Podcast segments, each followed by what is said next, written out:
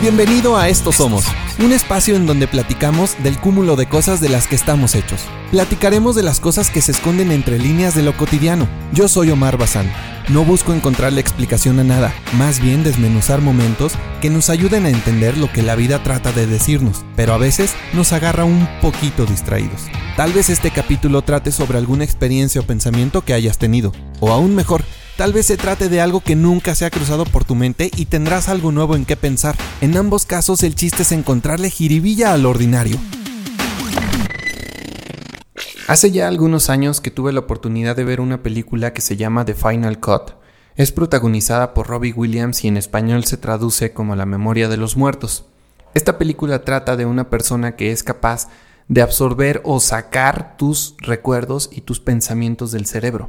Algo así como si tuviéramos una memoria insertada en la cabeza y esta persona es capaz de sacarla, pasarla a una computadora y tener acceso a todos esos videos o esas imágenes. Imagínate que alguien tuviera tal poder de absorber toda la información que hay en tu cabeza desde que eras niño. ¿Cuántas cosas no podrías recordar? ¿Cuántos tesoros no podrías saber que tienes o que tuviste? Esta película no fue muy aclamada por la crítica, sin embargo, para mí sí fue una película con un tema bastante rico. De verdad que me puse a pensar mucho en eso. Para platicar de esto me acompaña un buen amigo, un talentosísimo realizador audiovisual. Su nombre es Tomás Utiliano. Él es nativo de Viña del Mar, Chile, tiene 12 años de experiencia en el mundo audiovisual ha grabado en países como Brasil, Chile, Argentina, España, Bolivia y recientemente México, que es el lugar donde radica actualmente. Tomás, bienvenido. ¿Cómo estás? Muchas gracias por la invitación. la verdad que súper contento y aparte que un placer volver a vernos otra vez, aunque sea Sí, vaya que hicimos buen clic en esas clases y, y, no dudé ni un segundo en que cuando tenía ganas de hablar de cine eras tú el indicado para eso. Ah, muchas gracias, de verdad. Un placer. Tomás, me gustaría que, empezáramos con lo más básico. Eh, ayúdame a encontrarle una definición al cine. ¿Cómo se definiría el cine? ¿Qué es? Mm, yo creo que el, cine lo que es es, crear un mundo, de alguna manera. Es la creación de un mundo, de una realidad que toma muchos elementos de, lo que nosotros conocemos como realidad. Eh, independiente si es ficción, si es documental, si es animación. Eh, toma muchos elementos de la realidad, pero compone, crea una nueva realidad. De partida hay toda una manipulación, o sea, el, cine, muchas de las personas a veces de manera inocente creen que lo que le están sucediendo a, las personas que vemos en la pantalla o las emociones que nosotros sentimos en la, en la pantalla son reales, pero en realidad hay una, un 100% de manipulación. De partida al cine se le podría relacionar a la magia, al trabajo de un mago, que nos hace creer, por, acá estamos viendo el truco, pero en realidad con esta otra mano no está haciendo, o sea, por acá estamos viendo la magia, pero por esta otra mano estamos viendo el truco. No lo estamos viendo el truco. Entonces tiene mucho de eso, es un juego de... También es, es, una manera... pasa que es muy loco, porque todas las artes de representación... Eh, se puede decir que son más reales que la realidad. O sea, es, muy interesante cómo el ser humano necesita de artes de representación como el teatro, la pintura, em, el cine. Necesita esta arte de representación para poder entenderse, para poder entender cuál es la condición humana, para poder entender cuál es nuestro motivo o cómo funciona nuestra, nuestra relación en torno a nosotros con, el otro y nosotros con el, con el mundo, o sea, con, con el lugar donde vivimos. Y, es muy extraño que necesitamos de estas mentiras, porque son unas mentiras. O sea, la, representación, parte de eso, de la ficción, es, crear una mentira, ¿viste? Tan elaborada que la creemos como verdad. Y que necesitemos de, la mentira, que es la ficción, para poder entendernos. Ah, quizá el cine es la máquina de los sueños. Eh, es esa máquina de los sueños porque en realidad, como algunos autores dicen, nuestras vidas son tan aburridas, tan monótonas, que necesitamos de, de, esas vidas espectaculares, de, explosiones o de, dramas difíciles, eh, de viajes que hacen estos héroes y viven mil avatares para poder eh, eh, lograr tener un aprendizaje, que si se hubiesen quedado en el mismo lugar donde nacieron, quizás no hubiesen logrado todo ese aprendizaje. Claro. Se puede hablar mucho sobre esto, o sea, Eh, ¿Qué es el cine hoy? No sé, es, es, es como un espejo eh, hacia nosotros mismos eh, que nos, nos, obliga a vernos y a entendernos y, y, y, es esa necesidad que tenemos nosotros de querer entendernos a través de la representación. Fíjate. Es, es algo muy lindo. Te, te, te, escucho hablar, Tomás, y, y, me dan ganas de hacerte la siguiente pregunta que, que sé que, que, va a ser todavía más compleja. Por, por toda esta definición que me has dado del cine, me gustaría preguntarte, ¿tú crees que el cine es algo...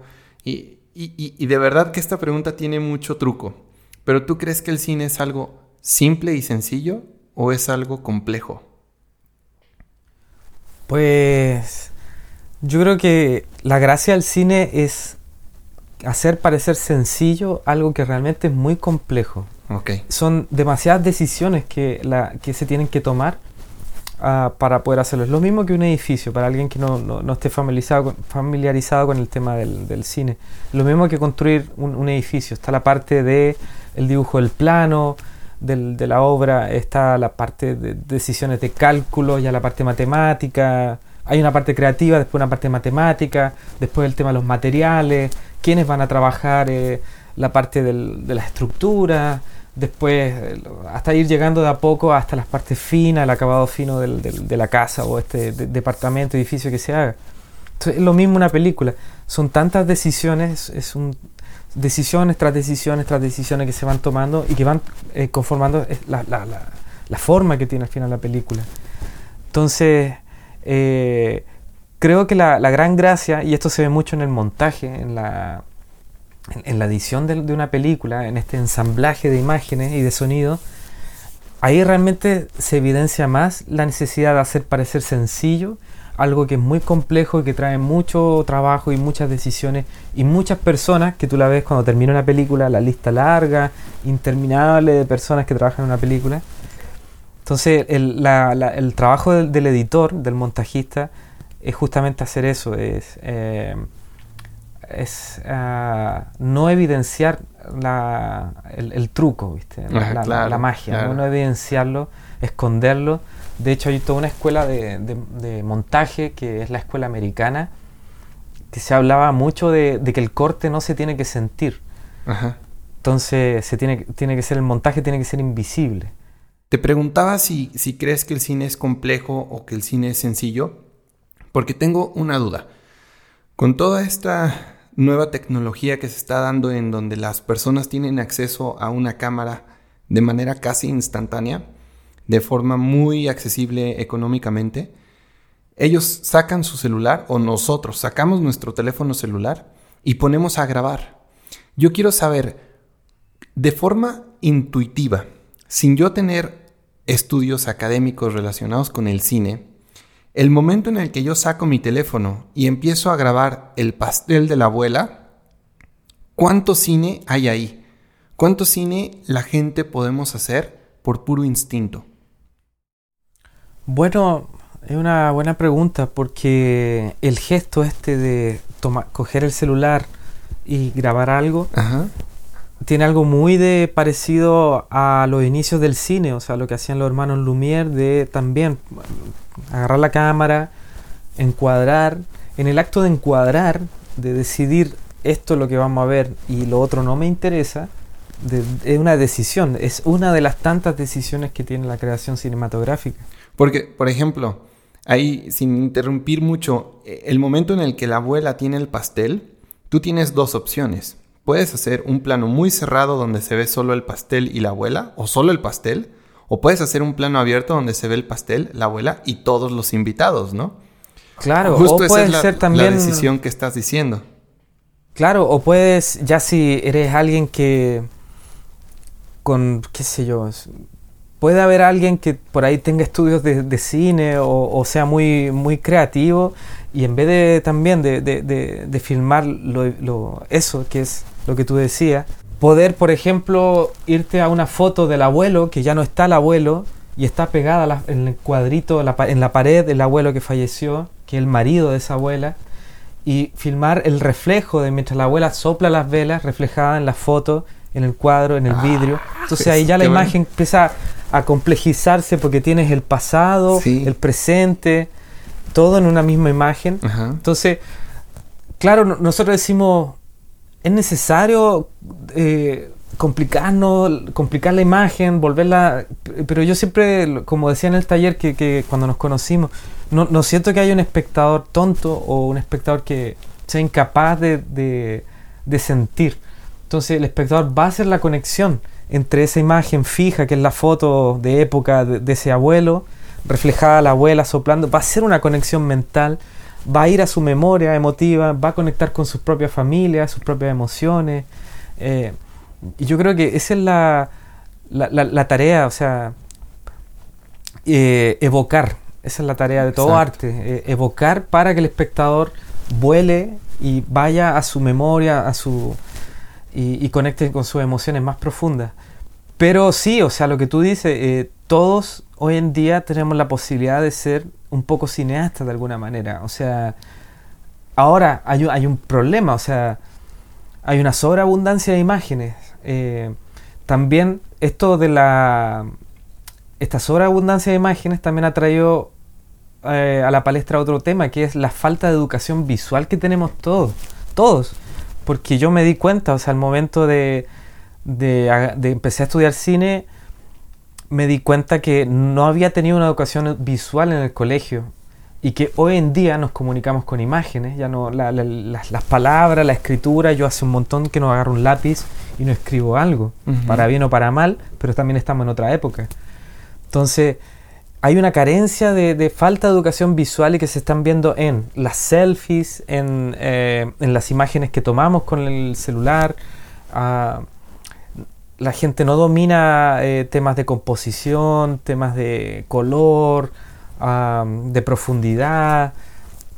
eh, y eso a la larga igual afecta, porque si estamos comunicándonos con imágenes, con videos, tal cual como antes se hacía con la imprenta o con la escritura, entonces estamos, estamos como hablando mal, o sea, estamos eh, hablando con faltas de ortografía, con, con usando palabras eh, mal pronunciadas, o sea, todos esos errores visuales también se manifiestan, uno lo puede tomar como errores de o ruido de en la comunicación. Claro.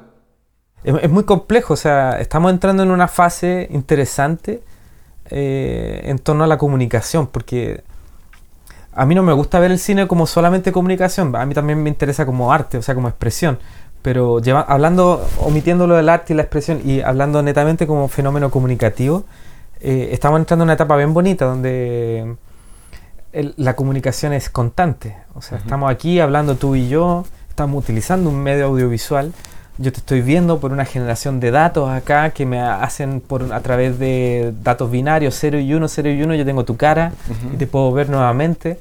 Eh, estamos escuchándonos y al mismo tiempo estamos grabando la conversación y todo esto en simultáneo. Eh, también al momento de comprar una, un- una ropa o algo, ahora las tiendas te facilitan para que lo compres online y tú entras a la tienda. Si tú quieres comprar una casa, tú puedes hacer un recorrido, un simulacro de recorrido por la casa sin tener que ir a ver la casa que quieres comprar y, y- caminar como Google, eh, Google Maps, viste que tú puedes transitar por algunas calles en 360 grados. Estamos en una época muy interesante de donde la imagen, el sonido está ocupando un rol muy importante en la comunicación. Entonces se hace necesario eh, una educación visual eh, y también ser conscientes que estamos más susceptibles a la manipulación de las imágenes. Eh, esto lo vemos todo el tiempo, o sea, ahora con el tema de la pandemia, ya llegamos, no- nos dimos cuenta, estamos en la época de la posverdad, o sea, no sabemos, no tenemos una información eh, confiable, de fiar, ¿viste?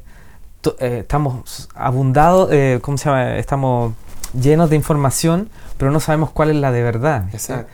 Si la oficial, si la que dice este bloguero de YouTube, si la que dice esta- este tal científico que lo están persiguiendo y está y le borran el video a cada rato en YouTube. Sí. ¿Quién tiene la verdad? No sabemos. ¿viste? Lo que más podemos hacer es verlo todo con un poco de sospecha. ¿viste? Y, y agarrar un poquito de todo y ir construyendo nosotros como podamos algo de sentido. Pero aún así es difícil. Y claro, nos convertimos ahora en, en- en- en pequeños cineastas.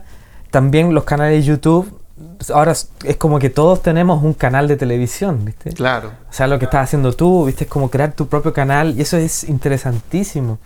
Hay como una libertad editorial de, decidir. Eh, pero es interesante, este, yo, yo, como te digo, o sea, estamos en una, en una etapa bien bonita. Eh, no quiero verlo como todo negativo, como nos quieren hacer sentir, de que este es el fin del mundo, el apocalipsis de, hecho, creo que el otro día leí un texto que Apocalipsis en realidad tenía que ver no con que muere algo, sino que algo cambia, eh, es un cambio en realidad, y entonces es una transformación. estamos viendo en una época donde se está terminando una manera que concebíamos el mundo y están haciendo una nueva. Y ahí entra toda esta cosa, toda esta cosa comunicativa, la, tecnología, el, expresarnos a través de videos. Eh, es, es, algo interesante. Yo nunca me imaginé que esto iba a ocurrir. Yo creo que ni Julio Verne se lo imaginó. Hace ratito que te pregunté la definición de cine, tocaste muchos puntos y hubo uno que tocaste en específico que me llamó mucho mi atención. No esperé que lo dijeras como con tanta apertura y con tanta honestidad, pero hablaste de las mentiras. A, mí me gustaría que, que nos ayudaras al público a entender, por ejemplo, el efecto Kuleshov que nos platique sobre ese, en qué consiste, y creo que es una de las, de las primeras... Eh, de las primeras pistas que tuvimos en cuanto a que el cine podía mentir, ¿no? Claro. Bueno, los rusos son como grandes teóricos en, los comienzos del cine, o sea, eh, pasa que, bueno, tengo que decir esto en un principio, nosotros como occidentales muy poco nos han hablado de los soviéticos, algo casos como Dostoyevsky, Tolstoy, pero en, cine es increíble los autores que sacó eh, sacaron los rusos. Bueno, en esa época eran, bueno, sí, rusos, porque era el final de los zares, inicio de la Unión Soviética, pero los autores, el, peso cultural que tenían, a tal punto que eran cineastas que salían y al mismo tiempo teóricos. Y uno de estos era Kuleshov, que era estaba Einstein por un lado, que venía del teatro, y estaba Kuleshov. Ah, y Kuleshov hizo una teoría cinematográfica interesante que hasta el día de hoy es súper vigente, o sea, la podemos ver en todo, todo, todo, que es súper sencilla al mismo tiempo, pero que, que cómo llegar a, a, percatarse de eso, a, darse cuenta de eso, del, de la juxtaposición de imágenes, o sea, de la unión de un plano con otro, eh, cómo va cambiando el, el significado del primero. ¿viste? Si tú pones una imagen de alguien observando algo, con una cierta expresión, una, emoción en la mirada, pero si tú le pones una imagen siguiente, eh, por ejemplo, qué sé yo. Un helado. Claro, alguien mirando así, si tú vienes, pones la imagen siguiente que viene llegando la policía, esa imagen tiene un significado, la primera. Sí. Pero si tú le pones una mujer desnuda en la imagen siguiente, esa imagen tiene otro significado, ¿viste? Y es la misma expresión de la primera. Entonces, con esos experimentos, porque para llegar a, esa ocurrencia tuvieron que ir probando, o sea, fue todo un, probar y el darse cuenta, y ahí se dieron cuenta de, las posibilidades que tenía el, montaje más que nada en el cine. Y sabes que recientemente has visto los videos de TikTok. Sí. Están súper basados en este, en este principio de Kuleshov, en donde primero tienes a una persona mirando al cielo y TikTok ya te hace el corte automático para que la siguiente escena sea lo que tú quieras, ¿no? Entonces tienes a una persona que está mirando hacia arriba y la siguiente escena pueden ser unos pájaros o puede ser un fantasma o puede ser lo que tú quieras con tal de que eso cause risa. Sí. Pero ya, ya está al alcance de la gente este tipo de técnicas de mentiras. Claro, de hecho, de hecho la gente la tiene, la, gente la tiene ya incluida, inconscientemente ya está educada, es lo que hablamos de educación visual, o sea, eso es parte de, o sea, tantas películas que hemos visto. Pero también hay algo, hay algo más que tiene el TikTok que es interesante, que te obliga a contar algo en un minuto, en 50. Sí, exacto. Te obliga, entonces tú tienes que ceñirte a ese límite para contar algo que tenga un inicio, un desarrollo y un final que tenga el, chiste al final, ¿viste? O sea, el, giro. tiene, eso te obliga. Y eso es muy interesante porque ya le, ocurría a los primeros cineastas cuando ponían un rollo de película en la cámara, los hermanos Lumière ponían un rollo y en ese rollo tenían X cantidad de metros de película, o sea, era X cantidad también de tiempo Y en ese tiempo tenían que lograr contar algo. Es lo mismo que ocurre hoy en día con TikTok, o en su tiempo con Snapchat, creo que también. Sí, era también. ceñirte a un tiempo y tener que condensar, sintetizar, viste, lo que quieres decir en eso. Y eso es, es una operación creativa muy interesante, o sea, súper interesante. De hecho, perdón que te me- voy a decir una cosita aparte. Ah, A ver. Mi abuelo me, creo que lo dije esto en el taller cuando nos conocimos. Mi abuelo es profesor y es orientador, ¿viste? Orientador, orientador educacional. Orienta a los chicos a elegir su carrera, ¿viste? Y mi abuelo estaba muy pendiente de un libro que se llama algo así como Las cinco nuevas inteligencias. Y él algo me contó que una de las cinco era la capacidad de síntesis, que quizás las generaciones anteriores, anteriores no la tenían tan desarrollada, pero que las generaciones actuales la tienen así, pero al vuelo. Que es la, por ejemplo, es como, no sé si te pasa a veces de leer un libro, estar leyendo un texto, un- algo en el diario y te vas saltando incluso pedazos del texto que no lo quieres leer porque no porque ya sabes que no va hacia lo que tú quieres ir realmente de la noticia Exacto. o del parte del texto, vas descartando o lo mismo de y la otra inteligencia era la, la síntesis y la otra es la capacidad asociativa. que es lo que hablamos también del efecto Kuleshov, de ir conectando, relacionando, es lo que yo les da el ejemplo de, de Wikipedia, de cómo tú partes con una búsqueda y terminas al final viendo, partiste buscando sobre Beirut, esto del atentado, pero terminaste al final leyendo una cuestión de algo de Carlomagno, del siglo no sé cuánto, de una batalla, Sí. y después lo conectaste, pum, y pasaste a Estados Unidos, por todos los enlaces que te va a ir disgregando la búsqueda. Eso es, eso es síntesis también y es capacidad de, de, de de asociatividad. Esas son las nuevas inteligencias que vienen ahora. Y la gente sí que se ha tenido que volver muy creativa en TikTok, en Instagram, en todas las redes sociales, Tomás, para volver eh, el inicio de sus videos tiene que ser tan llamativo para que tú te quedes a ver el resto de las historias o para que termines de ver el video de un minuto. Claro. Porque de otra forma lo saltas. Hay tanto que es muy fácil saltar de un video al que sigue, al que sigue. Este no me interesa, este no me interesa. Solo por los primeros 3 o 4 o 5 segundos, ¿no? Claro, claro. Eh, Bueno, es la. Es, es algo que. Bueno, siempre existió. O sea. Pasa Siempre. que ahora es, es- es todo un poco más rápido, pero siempre existió la necesidad de enganchar al espectador desde el comienzo. Por ejemplo, Sí.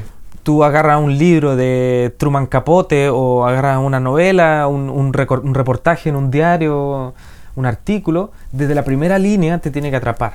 Desde la primera. Claro. Siempre te, te tiene que agarrar. Oye, ¿has leído un libro que se llama Crónica de una muerte anunciada? Sí, o sea, lo leí creo en el colegio. Ya no me acuerdo mucho, pero ¿es de quién? ¿Es de Gabriel García Márquez? De Gabriel García Márquez, pero para mí es una de las masterclass en cuestión de storytelling porque comienza de una manera magistral. Dice, el día que lo iban a matar, eh, se me- Santiago Nazar se despertó a las 5 de la mañana. Listo. O sea, en una línea ya te dijo que lo van a matar y tú ya quieres saber por qué lo van a matar. Y quieres saber por qué se levantó a las 5 de la mañana. O sea, generó tantas interrogantes en tu cabeza que en una línea tú ya estás atrapado e inmerso en esa historia sin que te des cuenta. Y eso, eso es algo que, por ejemplo, nosotros que estamos metidos en el tema de bodas, de filmar y todo eso, eh, de hecho, no solamente en bodas, yo lo veo hasta en videos turísticos, videos de política, mucho contenido audiovisual. eh, lo que se nos olvida que es realmente son más las interrogantes que tenemos que ponerle al espectador que soluciones o respuestas. ¿viste? No, no algo tan masticado, tan listo, sino que es más que nada esconder. Había un director que me gustaba portugués que decía ponerle misterio sobre misterio. O sea, es eh, realmente un trabajo de ocultar eh, y no revelar mucho. O verlo también en, en la pintura esta que es como, ah, ¿cómo se llama? De claro oscuro, ¿viste? Que, que es la mayor parte del cuadro está en, penumbra y las partes de Exacto. luz son es como pequeños trazos de, de- como que pintar a la luz los cuerpos y los rostros. Entonces sentimos, el espectador siente una fascinación ah, por el misterio, por el por la cosa chi- de chismosa, ¿viste? De querer saber, de... Sí, yo me acuerdo que Sí. un profe de, de guion en, en la universidad nos dijo, ah, si ustedes vienen a, la universidad a, clase y, y en el camino se encuentran con un tío que se está por tirar de, de un edificio, un tipo X se, se quiere tirar, así se quiere suicidar, ¿ustedes creen que van a llegar a la hora a la universidad? ni loco, o sea, se van a quedar esperando hasta ver si lo van a rescatar o no, si se va a tirar o no. Es como las ganas de querer saber del, que tenemos, o sea, somos unos curiosos, unos chismosos de... Unos morbosos también terribles. Sí, claro, chismosos de primera. De primera. Sí, exactamente. Oye, Tomás, y volviendo al tema, ¿tú cuál crees que sea el futuro con todo y la pandemia, con toda la revolución que hubo en estos meses de aislamiento? ¿Cuál crees que es el futuro del cine? ¿Hacia dónde vamos? ¿Para qué nos va a servir el cine? Bueno, eh, bueno, de partida ya la palabra cine a lo mejor va a ir quedando un poco en, el pasado, porque veo que está difícil ahora poder entrar a una sala de cine. También cada vez es menos la, la, gente que está, o sea, cada vez son mayores las producciones en digital, que ya no ocupan celuloide, película para filmar. Eh, también veo que son mayores las plataformas de streaming para ver películas. Eh, también son mayores las pantallas para poder ver algo, aunque sea un móvil, una tablet o algo, pero cada vez hay más pantallas y eso si lo vemos comparado a los años 70, eh, o sea, era alguien que hace un cortometraje, una película en ese tiempo, que alguien lo pueda ver, ese trabajo era un, casi un milagro que gente pueda ver, o sea, si llegabas a 100 personas, 1000 personas, era como una bendición y ahora es increíble la... Bueno, pero también somos más gente en el mundo, Así que también es una cosa por otra. Ah, creo que el futuro va en que, en, un poco de lo que veníamos hablando, de que todos vamos a hacer nuestras propias películas quizás. Y, y todos vamos a hacer, se va a romper el esquema de, o sea, la industria cinematográfica como la conocemos, eso va a ir muriendo. La televisión como la veníamos conociendo también va a ir muriendo. Creo que tienen, la televisión hoy tiene serios problemas de financiamiento porque las marcas están prefiriendo poner, ¿de dónde ganan plata los canales? Con la publicidad. Cuando la gente ve menos, menos televisión, entonces ellos están yéndose, bueno, ¿a dónde ahora la gente pone su mirada y su atención? ¿viste? Entonces la gente lo está poniendo en las redes sociales, en YouTube, en Netflix, en otras plataformas para poder eh, ver contenido de entretenimiento o de educativo, qué sé yo.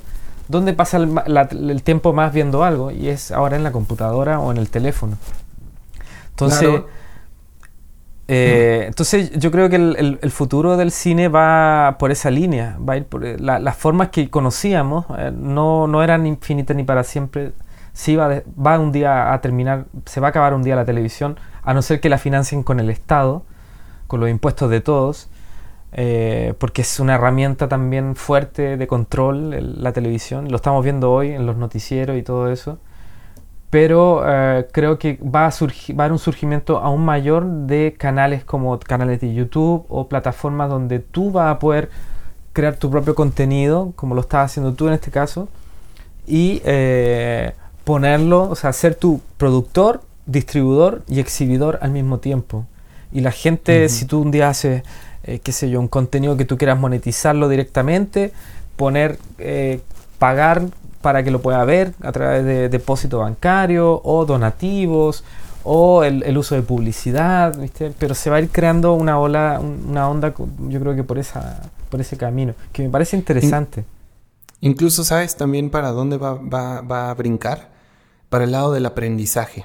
Creo que los cursos en línea cada vez van a tener que ser más y más creativos al grado de que no descarto que haya cursos en donde sí se contraten actores, en donde sí se desarrolle un guion, en donde sí tenga como toda una secuencia cinematográfica con tal de generar no entretenimiento, sino aprendizaje. Sí, total, total. De hecho, la, manera educativa de, de alumnos sentados y el profesor en el pizarrón ese esquema lleva como 200 años y ya está pasadísimo de moda. O sea, es que no se puede. Eh, es una tortura también para los chicos. O sea, es muy bueno el colegio porque te ayuda a, interactuar con los niños y todo el asunto. Eso no tiene que... Las maneras de interactuar nuestra, o sea, las posibilidades de interactuar, de jugar, de hacer actividades dinámicas y todo eso no tiene que terminar. Pero eh, el esquema de aula, de clase, como a nosotros nos tocó a nuestra generación del colegio, es muy probable que vaya a cambiar. Con todo esto se está acelerando. Un amigo me dijo algo así como, esto de la pandemia aceleró un proceso que iba a tomar 10 años, eh, lo aceleró en 5 meses. Sí, exactamente, sí.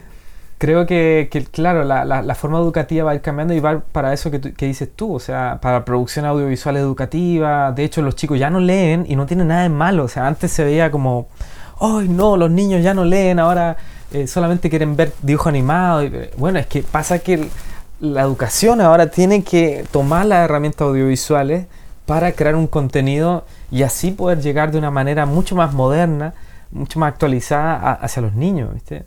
O sea, es que es, es increíble, no, es como menospreciar el poder que tiene el audiovisual y creer que todo se tiene que hacer de una forma como se venía haciendo.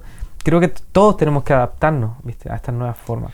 Un trabajo Mira, de todos. que en unos años nos toque, Tomás, eh, que yo te hable o tú me hables y te diga, ¿sabes qué? Nos están pidiendo hacer un casting y vamos a tener que trabajar con Tom Cruise y con Scarlett Johansson para generar un curso, no una película, un curso para una empresa, no sé, algo así.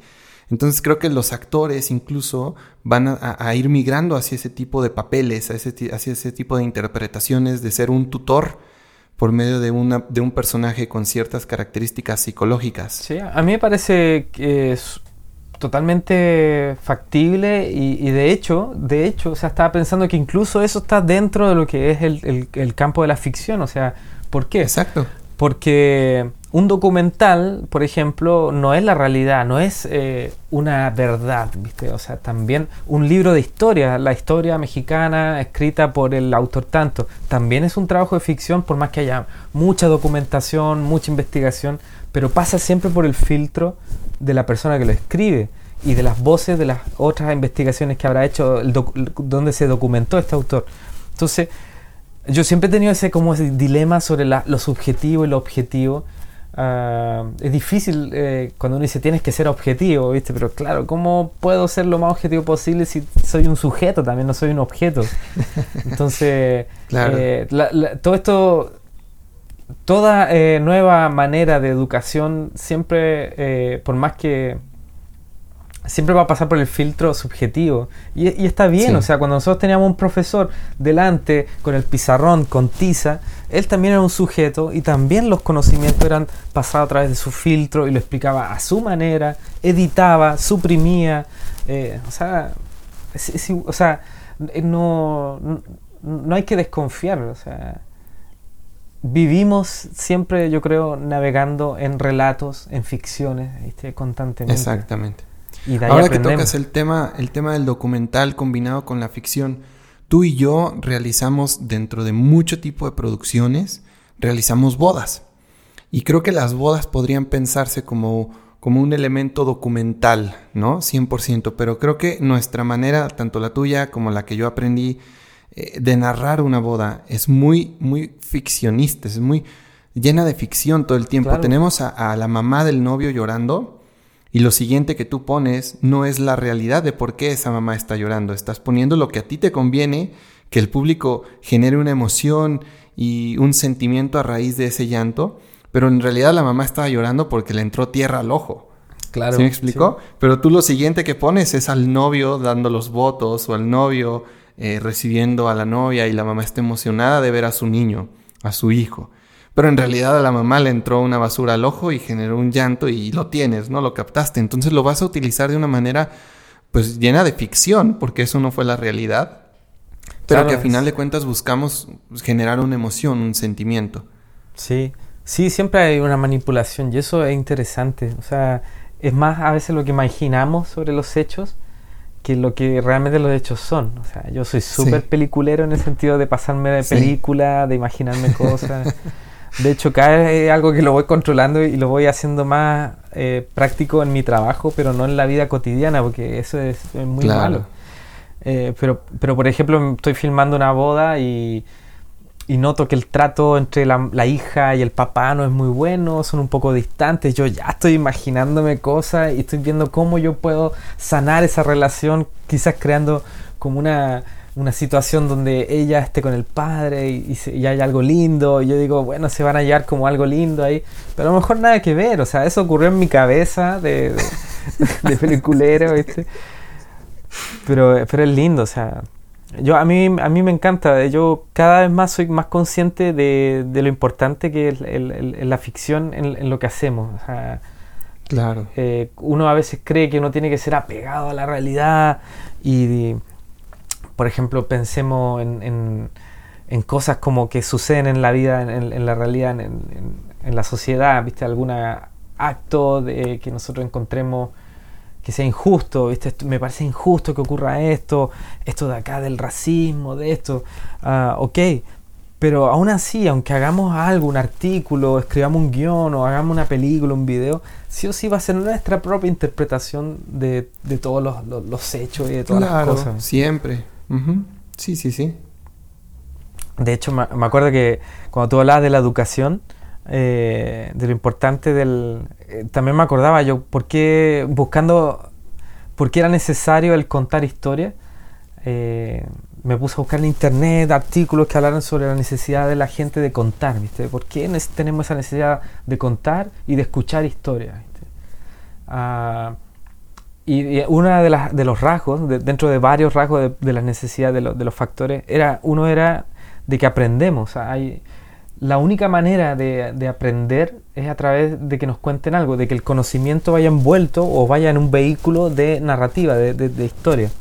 Hay una poetisa chilena que se llama Gabriela Mistral, que ganó el Nobel de poesía o de literatura.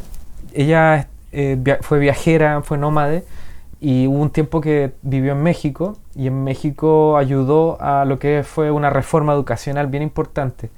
Y ella tenía una idea de que los profesores ojalá tuvieran una materia, una asignatura, cuando estudiaran docencia para el profesorado, una materia de cuentacuentos que los profesores, ya sea de matemática, química, de educación física, de lo que sea, todos fueran grandes contadores de historia.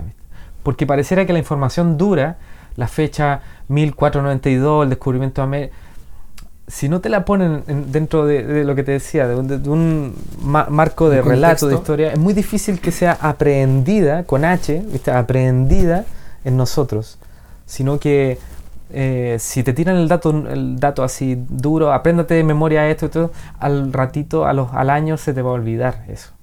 Claro.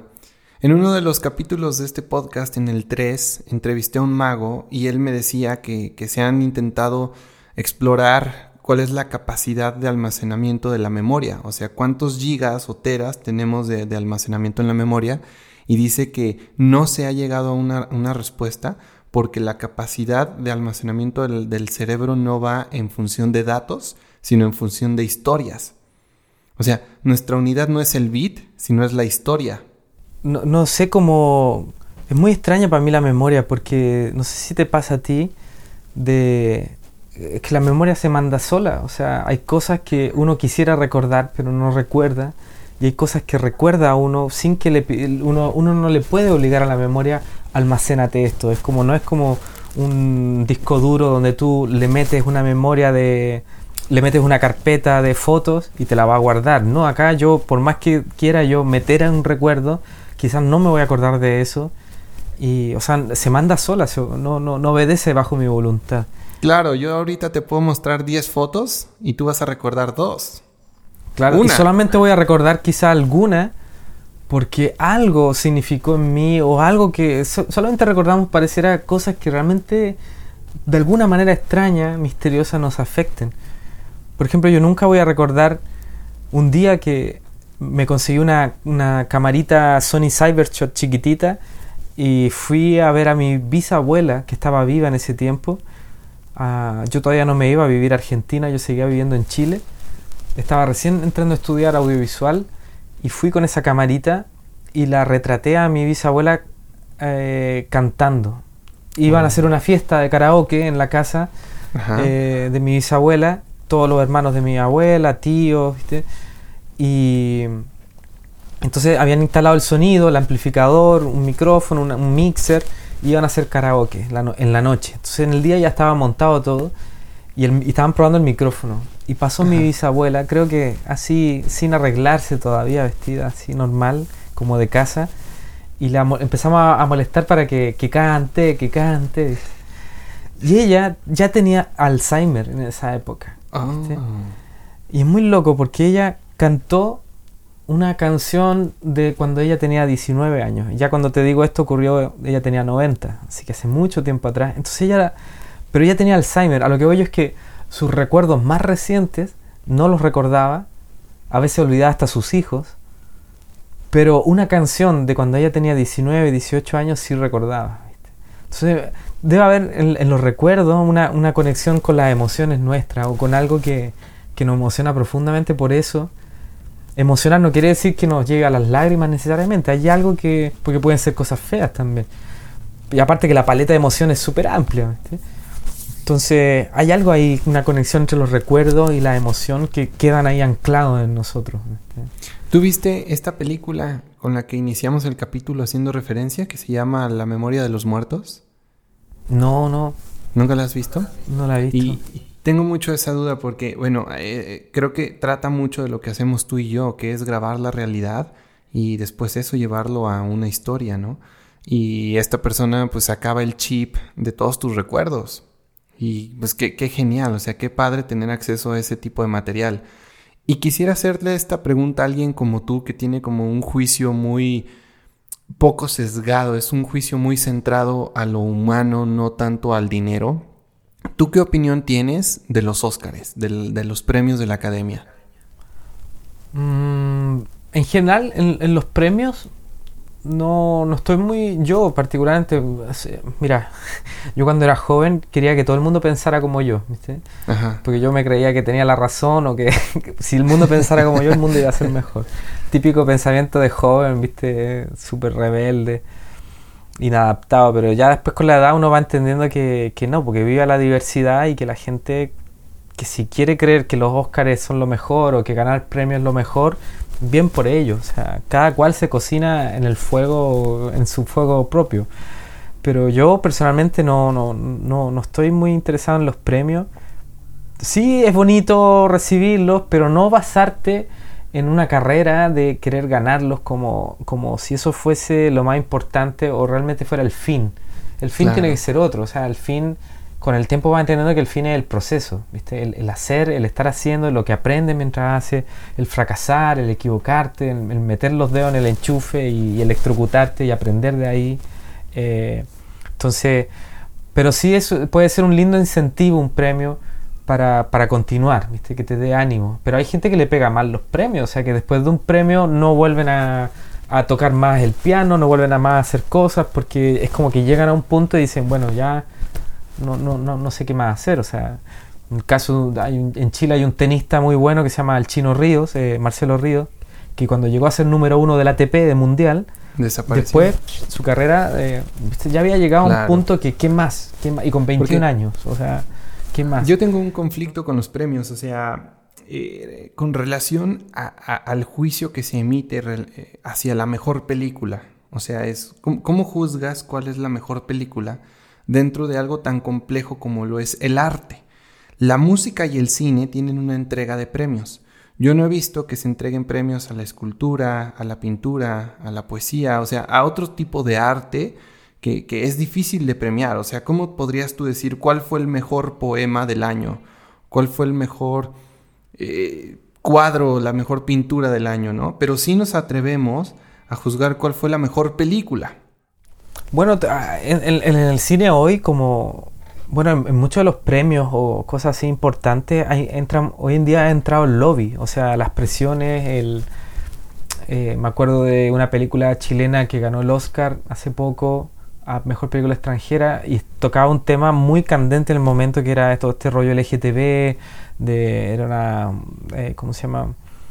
¿Cómo le llaman? Eh, como un hombre travestido, ¿viste? La, Y la película independiente si está bien realizada, yo no la he visto, he visto el trailer está, se ve muy, muy bien, ah, pero se veía que estaba entrando eh, de alguna manera en un tema muy candente y que era muy beneficioso para, para una cierta agenda quizá eh, que ganar una película como esa. Y así están funcionando la mayoría de los premios. O sea, Exacto. Con, el mismo el premio Nobel. O sea, antes era como, wow, ganó un Nobel. ¿viste?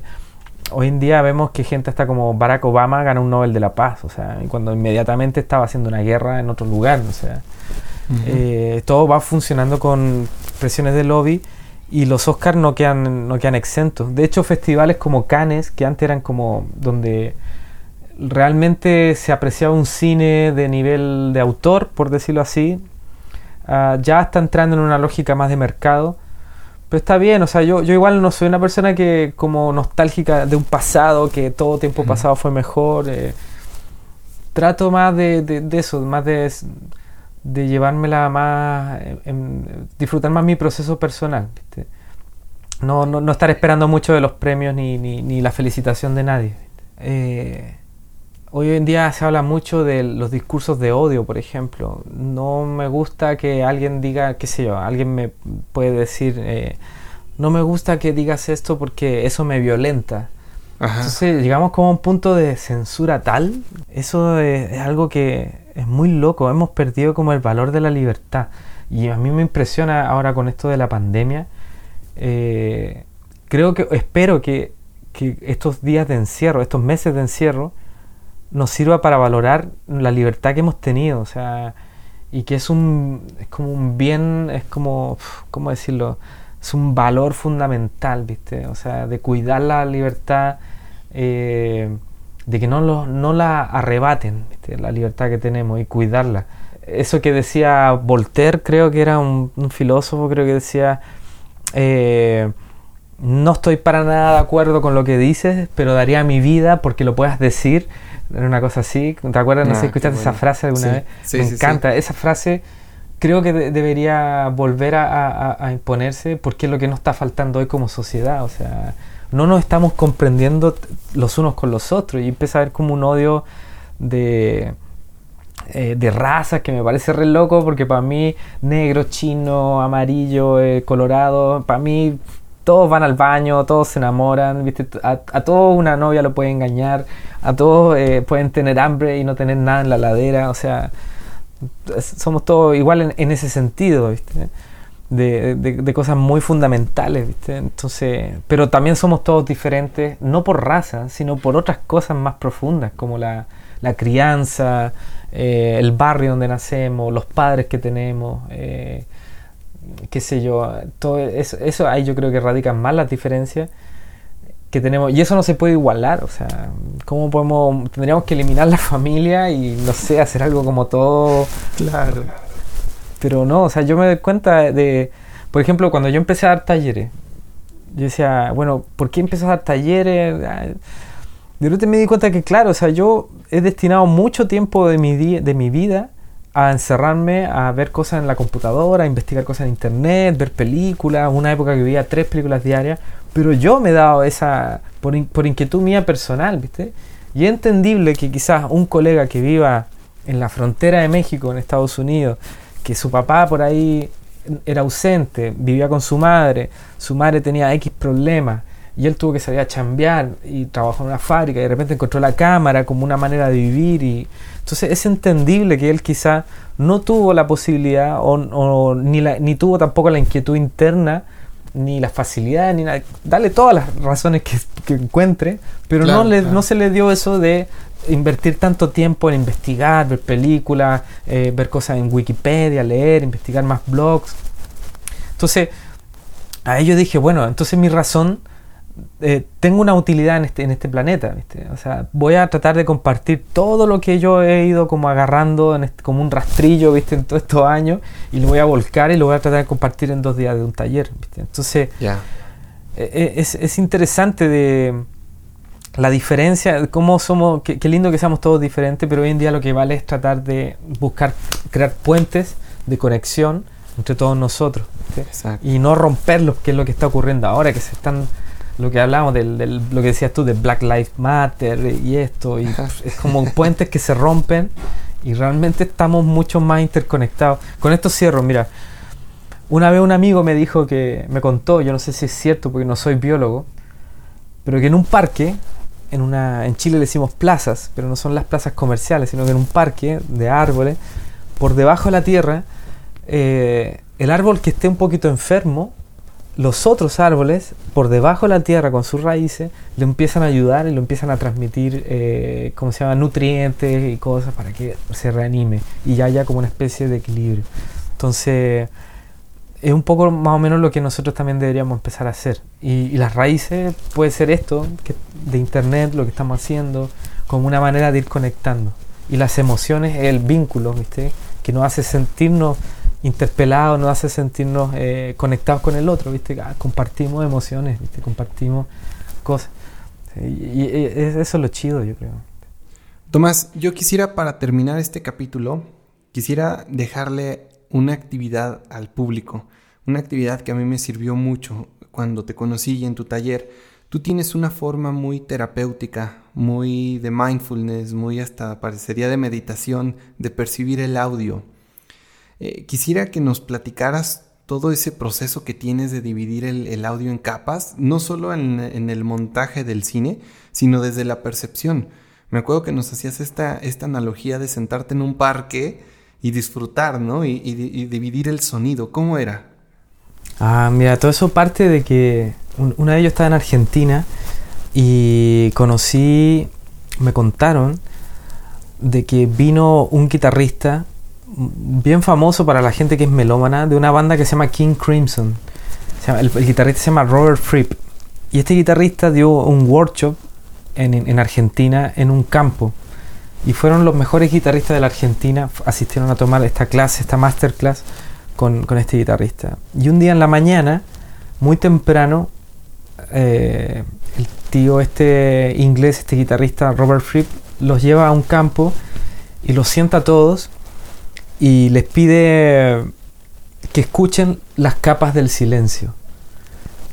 Y todos quedaron así como, venimos aquí a aprender del mejor guitarrista de rock progresivo de, de la historia y, nos dice eso, o sea, y claro, entonces yo, a mí me, eso me, me, me, maravilló porque si tú te sientas en... Esto sirve mucho para la gente que hace cine, pero también sirve para, como tú dices, para un tema de meditación, un poco para también eh, sacarnos el ruido de la, de la tele, del celular, de, de alejarnos un poco y, empezar a darnos cuenta de lo maravilloso que es el mundo. O sea, muchas veces, cuando se dice, muchas veces miramos pero no vemos, lo mismo ocurre con el oído. Muchas veces, eh, ¿cómo se llama? Oímos pero no escuchamos realmente eh, todo lo maravilloso que hay eh, en ese mundo audible. Entonces tú te sientas y tú puedes ir dándote cuenta qué sonidos hay y en escalas de plano, o sea, desde el sonido que está en un plano más lejano hasta el, hasta el sonido que tú lo vas sintiendo que está más presente. Por ejemplo, si está en un bosque y hay un pajarito que está, un pájaro carpintero ahí, tac, tac, tac, tac, tac, y lo tienes ahí cerca. Pero también puedes escuchar al fondo que hay un camión que a lo lejos está descargando algo. O a lo lejos viene a lo lejos una carretera que no para en el constante sonido de la... Pero tú todos esos sonidos los va te van componiendo ese todo. Es como una, como una sopa de muchos, de muchos ingredientes, pero si tú sacas uno ya notas la diferencia, pero al principio tú crees que es imperceptible. Pero la, idea es eso, es ir como desentrañando todos los sonidos que hay. Había una, con esto termino, mira, había una, eh, como los hindúes en la India, ¿viste?